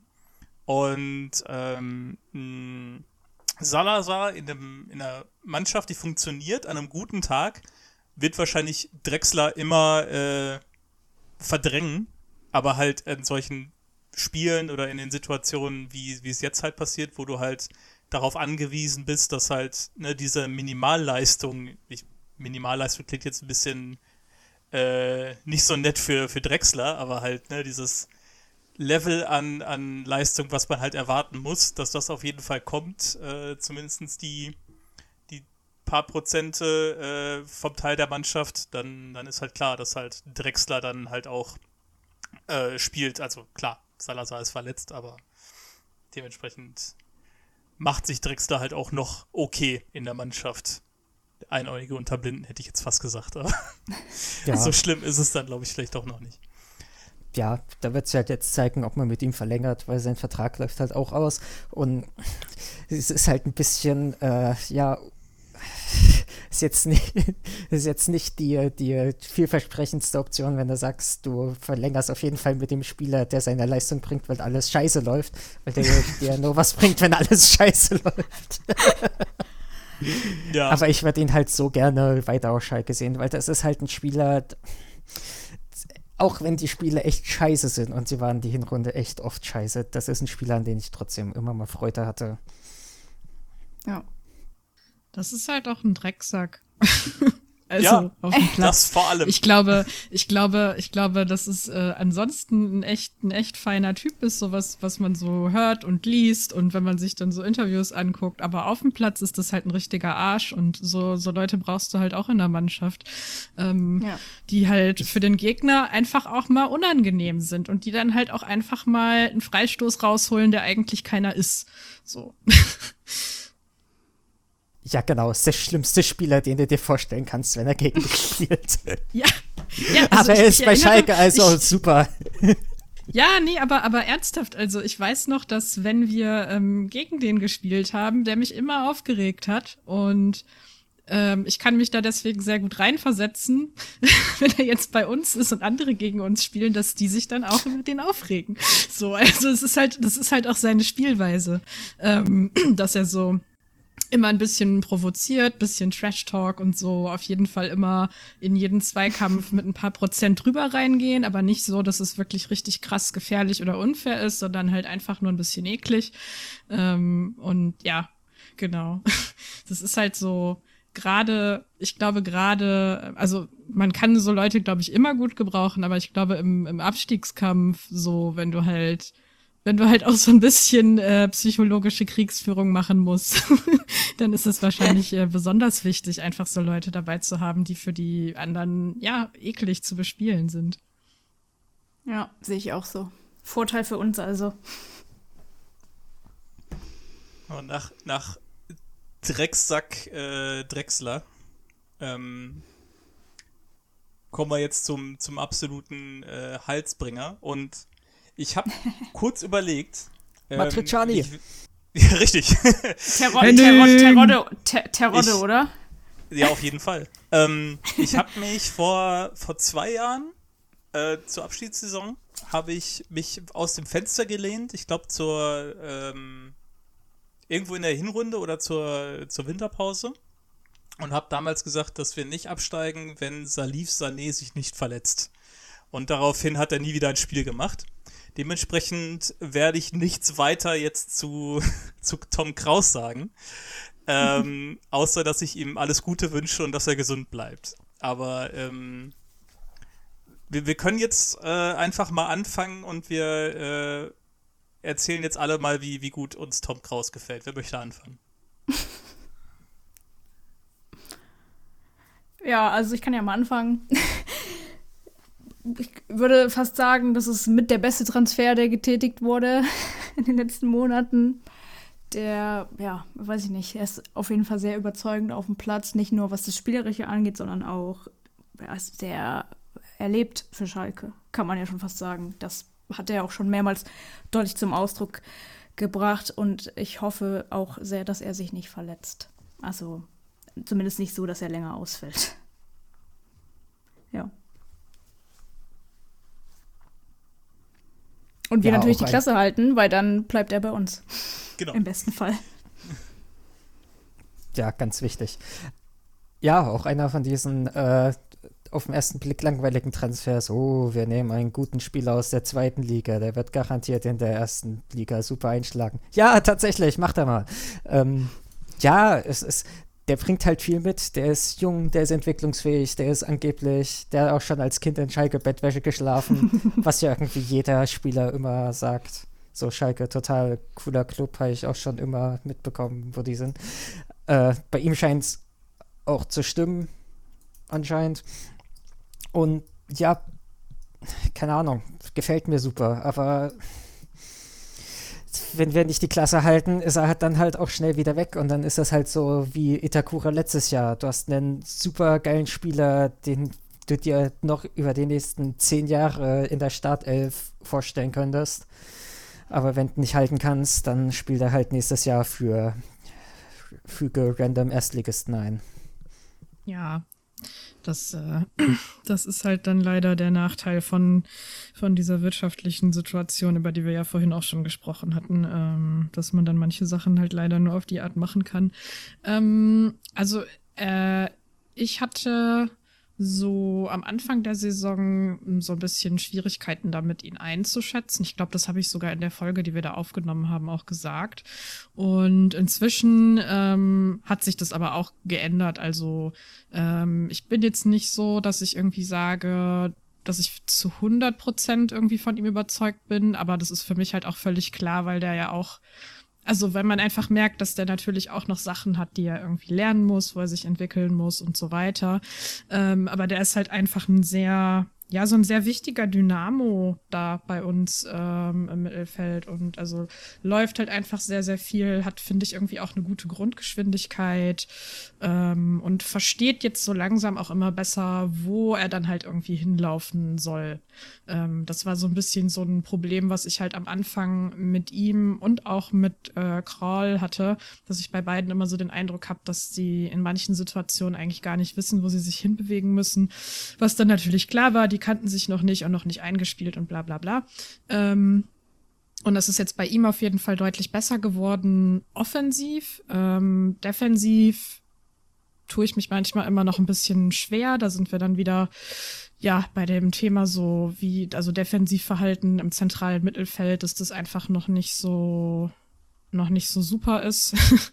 ähm, aber was so das Spiel nach vorne angeht, wenn man jetzt mal davon wegkommen möchte, ähm, immer nur über Flanken zu spielen, weil man vielleicht auch sieht, wir haben nicht unbedingt Leute, die richtig gute Flanken schlagen können.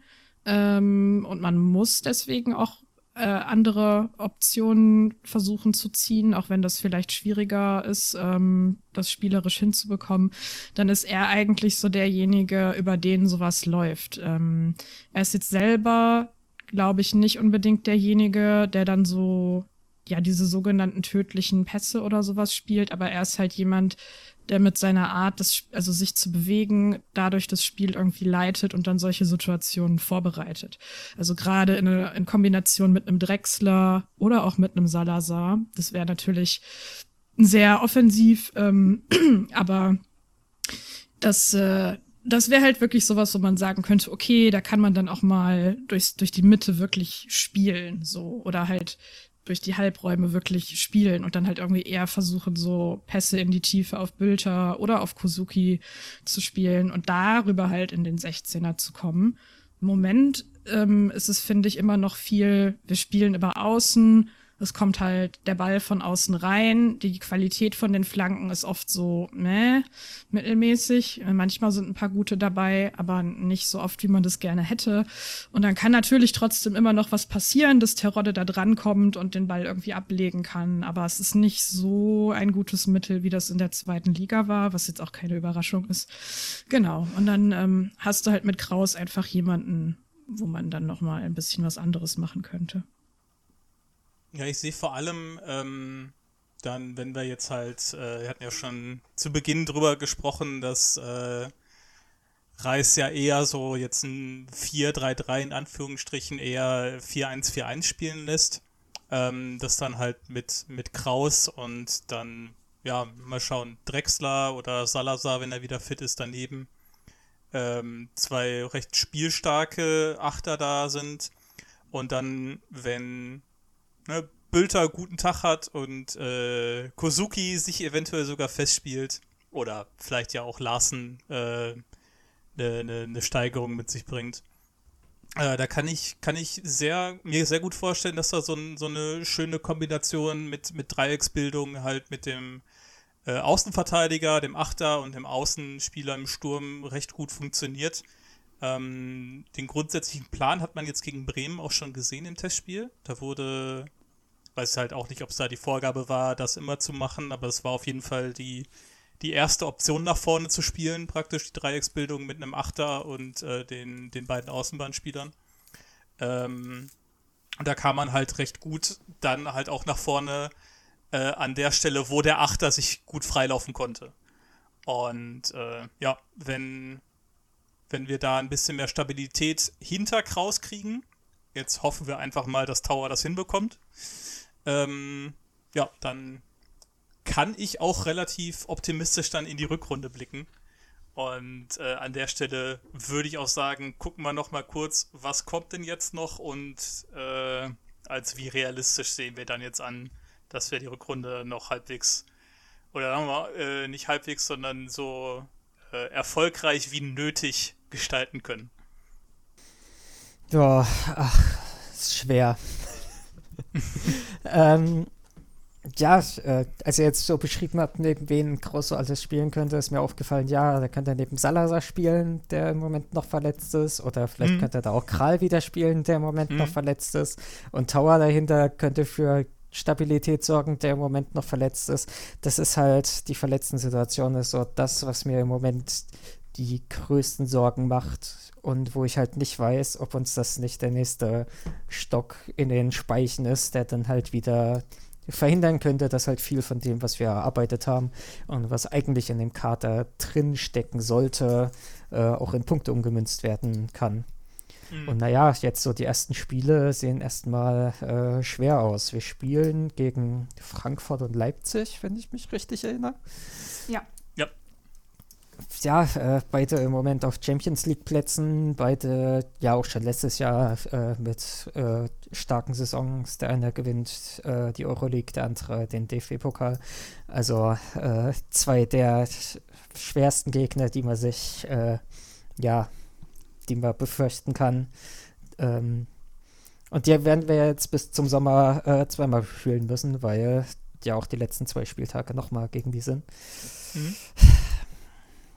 es würde mich total freuen, weil wenn wir da Punkte holen, weil gegen solche Gegner äh, zu punkten, das wäre dann wirklich der Beweis, dass es unter Reis nochmal dann sichtbaren Schritt nach vorne gegeben hat und wir jetzt wirklich konkurrenzfähig sind in der ersten Liga und nicht nur gegen die untere Tabellenhälfte, sondern ja, auch gegen die Spitzenteams was holen können. Und das müssen wir wahrscheinlich, wenn wir die Klasse halten wollen, weil nur eine Handvoll Siege gegen Bochum oder Stuttgart oder Hertha wird nicht reichen. Wir müssen halt jetzt gegen alle Punkte holen.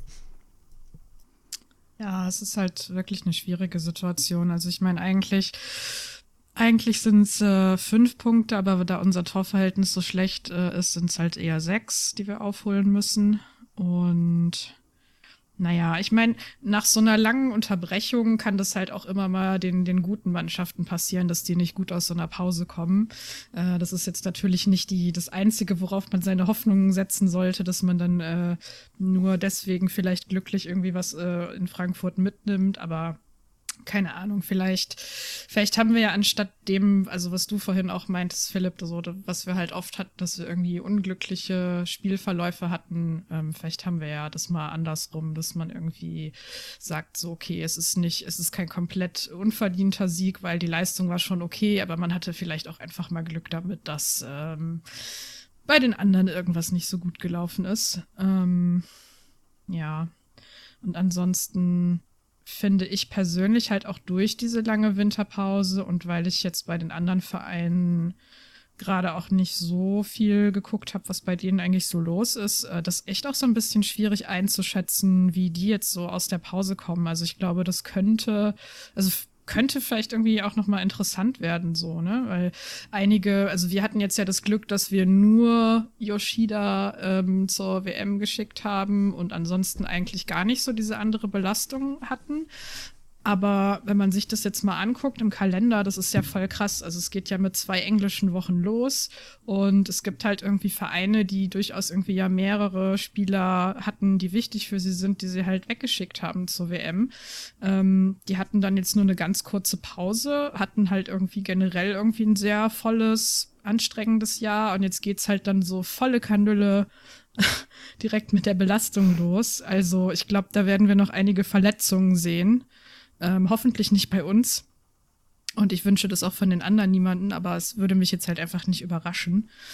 Und sowas äh, kann dann halt auch mal beeinflussen, wie eine Saison verläuft. Ja, Schalke hat in Sachen Verletzung jetzt schon in der Wintervorbereitung äh, vorgelegt. ja, genau. Wir haben einfach schon mal angefangen, ohne dass wir die Belastung haben. So. genau. Ja, Prognose?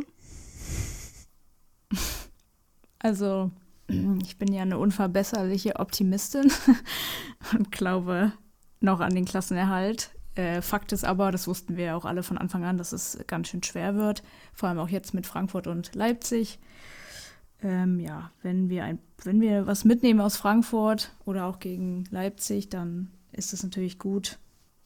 Ja, ansonsten einfach alles reinhauen, was geht. Mhm. ohne, noch eine, ohne noch eine längere Verletztenliste äh, zu bekommen. Ja. Ja. Ähm, dann schließe ich meine Einschätzung mal dann jetzt da an und damit das Thema ab. Ähm, ich glaube, äh, also natürlich ist es schön, wenn wir gegen Frankfurt und Leipzig irgendwo so einen, einen Punkt ergaunern. Ähm, relevant oder wie die Saison äh, zu Ende geht oder wie es danach aussieht, sehen wir bis Anfang März. Ähm, wenn wir bis dahin nicht rangekommen sind, dann glaube ich auch nicht, dass da noch was draus wird. Äh, wir spielen dann gegen Köln, Gladbach, Wolfsburg, Union, Stuttgart, Bochum. Und ähm, während man sagen kann, okay, also ich glaube, das habe ich in der Hinrunde auch gesagt, da kann man so bei zwei Dritteln der Spiele kann man, kann man einen Sieg holen. Äh, wir sollten dann jetzt auch aus zwei Drittel der Spiele einen Sieg holen. Ansonsten wird das rechnerisch allein schon schwierig. Dementsprechend ähm, schauen wir mal, wie das Spiel vor allem gegen Köln wird. Äh, und danach, ähm, ja, wenn es gegen Gladbach und äh, Wolfsburg besser aussieht, dann bin ich optimistisch, dass wir da auch noch gerade so auf dem 15. dabei bleiben, weil, äh, um es mal ehrlich zu sagen, Bochum, Stuttgart, Berlin und Augsburg spielen auch alle keinen so besonders guten Fußball. Also grundsätzlich einholbar sind die. Ähm, aber es liegt dann halt an uns, dass wir halt auch unser eigenes Spiel mal ein bisschen verbessern. Ja, dementsprechend verbessern wir jetzt auch unser Ende und verabschieden uns von, von allen Zuhörern und Zuhörerinnen. Ich wünsche euch äh, einen guten Start in die Rückrunde. Mögen wir viele Punkte sammeln können. Und nochmal kurz unsere PodcasterInnen äh, nochmal kurz ins Rampenlicht zu heben. Mit dabei waren heute die Annika. Yes, yes. die Anna. Ja, genau. Der Philipp. Und der Max. Genau, und meine Wenigkeit. Glück auf zusammen und wir hören uns bald wieder. Tschüss. Tschüssi. Ciao. Tschüss.